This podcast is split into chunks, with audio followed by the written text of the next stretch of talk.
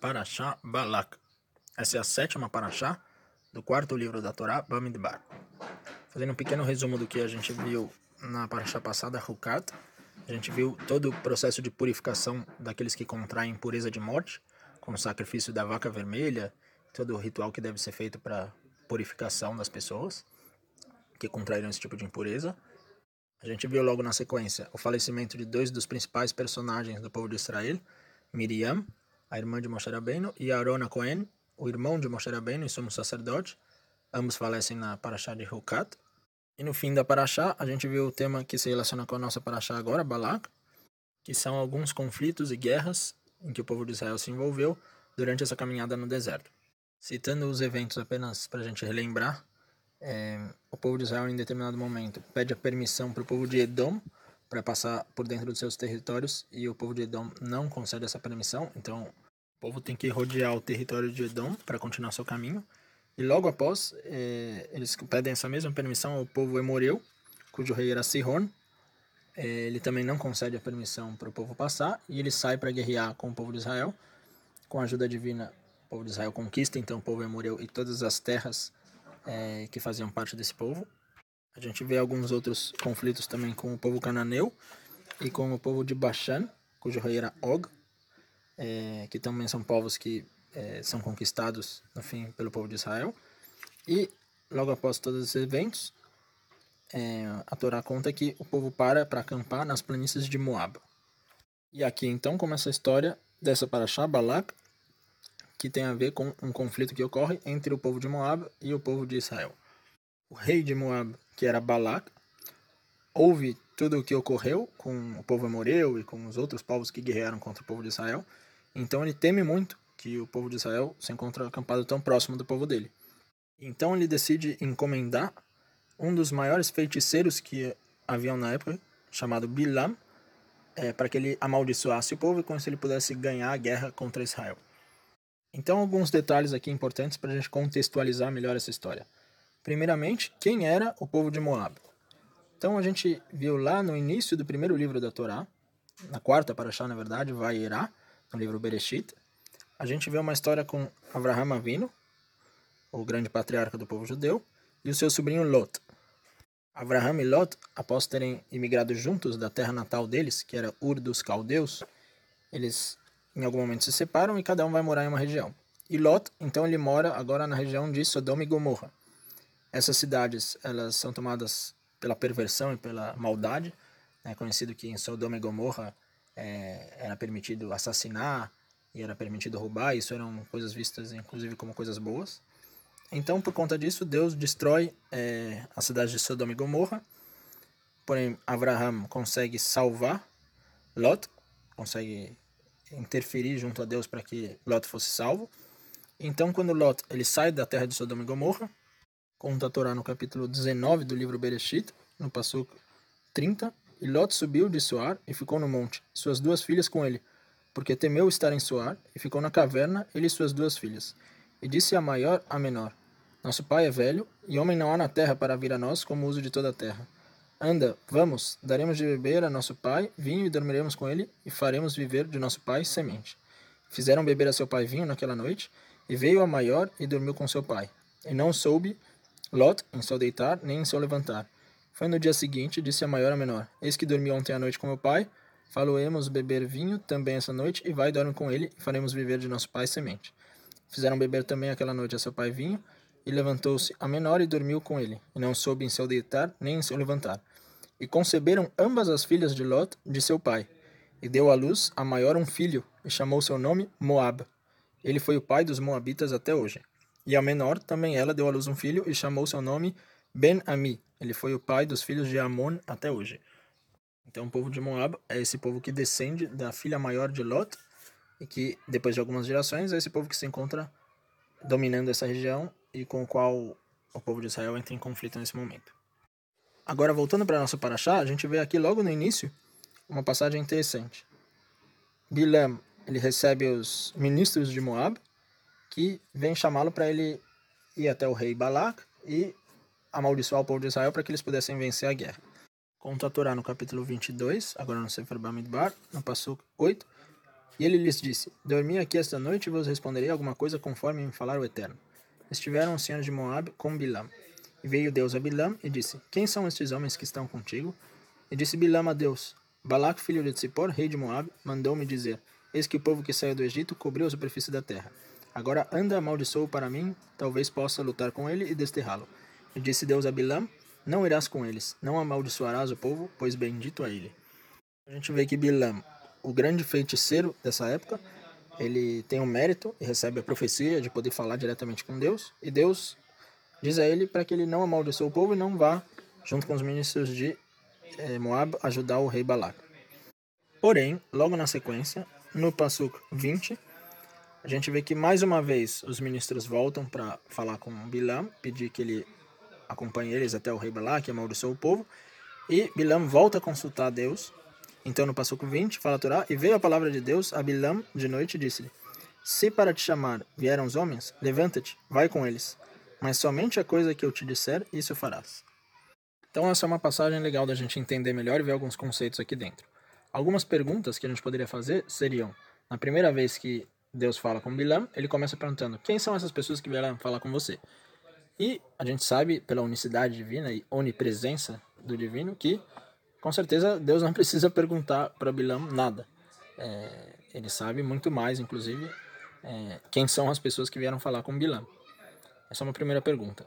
Uma segunda pergunta que a gente poderia fazer é por que Deus inicialmente fala para ele não ir, e na segunda vez fala que sim, ele pode ir, mas desde que ele faça somente o que Deus falar a ele. Como de costume, a gente usa aqui a ajuda do grande comentarista da Torá, Urashi, para buscar essas explicações. E Urashi escreve no comentário dele nessa parte que Deus pergunta a Bilam quem são essas pessoas que vieram falar com ele, ele explica que a intenção dessa pergunta foi fazer com que Bilam errasse. Ou seja, que Bilam achasse que Deus não sabe tudo. Que de alguma forma ele pode encontrar meios de, mesmo se não for a vontade de Deus amaldiçoar o povo de Israel, mas ele insistir, achar um momento certo, que pode ser que Deus mude de ideia ou que em algum momento ele conceda essa permissão e ele consiga realmente amaldiçoar o povo. Continuando esse raciocínio, a gente fala sobre a segunda pergunta que uma vez que Bilam demonstra que a vontade dele é, na verdade, amaldiçoar o povo de Israel e é, acompanhar os ministros de Moab, então, na segunda vez que Deus fala com Bilam, ele concede a permissão. Ele fala: Você ouviu o que a minha vontade e você negou a minha vontade, então agora eu vou abrir o caminho para você fazer o que você quiser. Juntando essas duas explicações, a gente toca num tema bastante importante em relação à providência divina que é a visão da Torá de como Deus se relaciona com o ser humano. Então, é uma frase famosa e um jeito conhecido no judaísmo que aquele que quer cometer um, uma transgressão, quer cometer um erro, Deus abre as portas para ele errar, e aquele que quer fazer uma boa ação, Deus ajuda ele a fazer essa boa ação. Então, o princípio fundamental na relação de Deus com o homem, primeiramente, a livre escolha. Deus precisa dar abertura e um contexto em que o homem ele realmente decida por si só o caminho que ele quer seguir.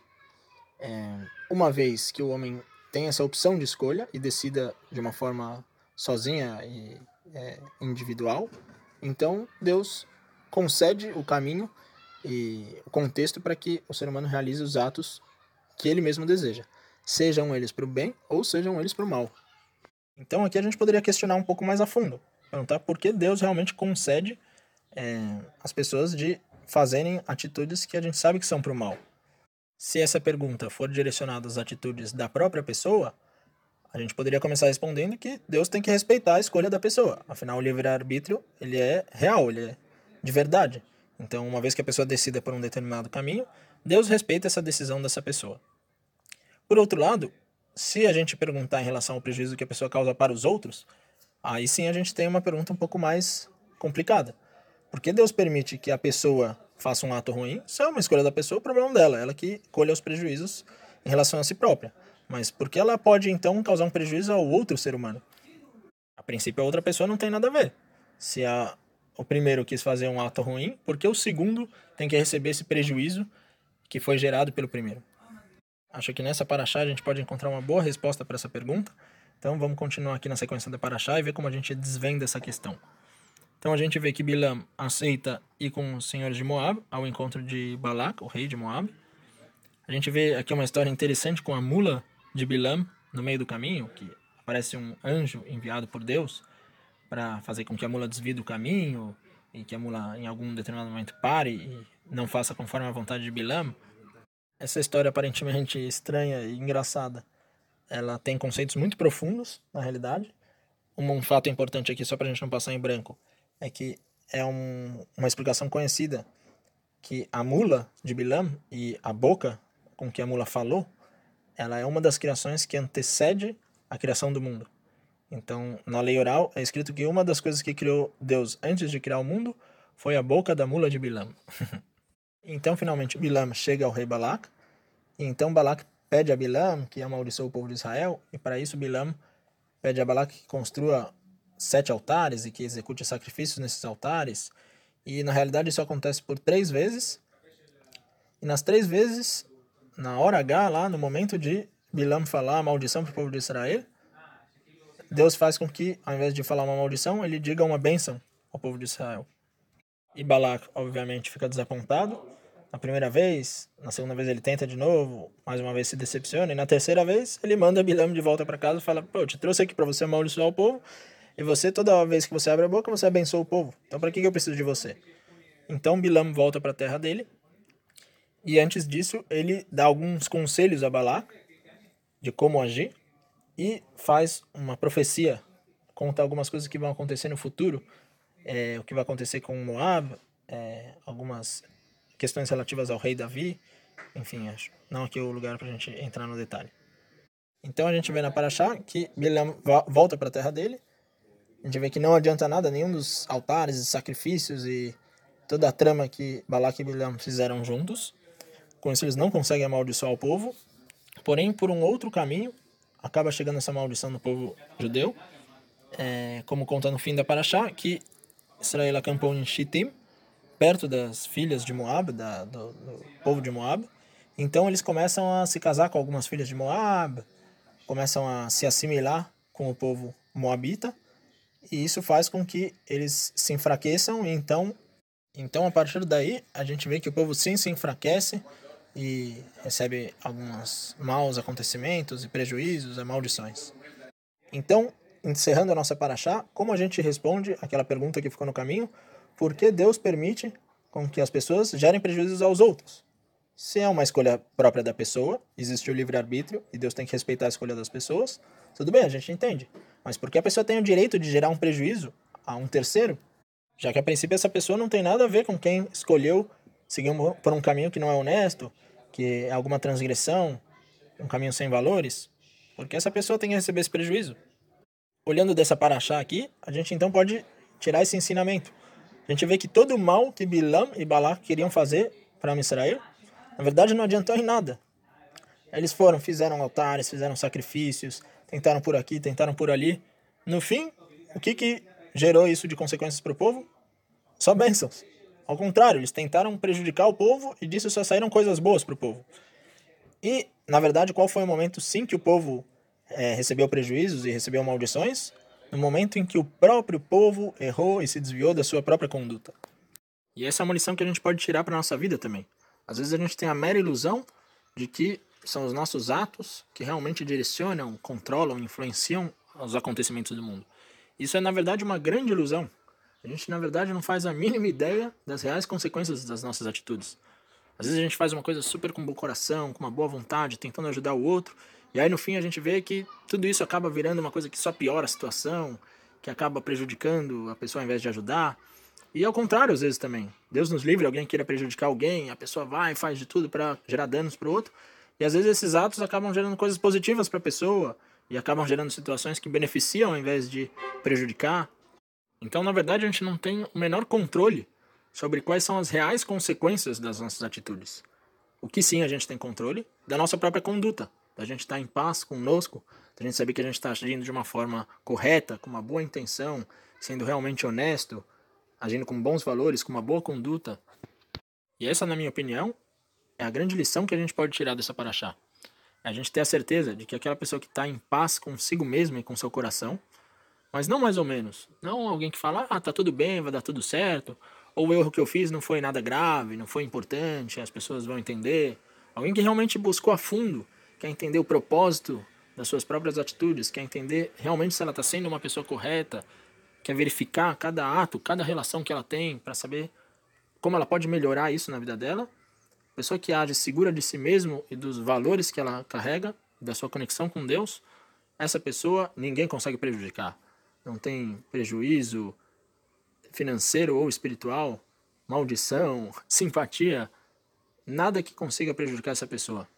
Porque aquele que está certo de si mesmo e da sua conexão com Deus e da sua conduta alinhada com os valores divinos, essa pessoa só vai receber bênçãos, prosperidade e muito sucesso na vida. Esse foi um resumo da Parashabalak. Bons estudos e muitas bênçãos por aí. E Shabbat Shalom Amorah.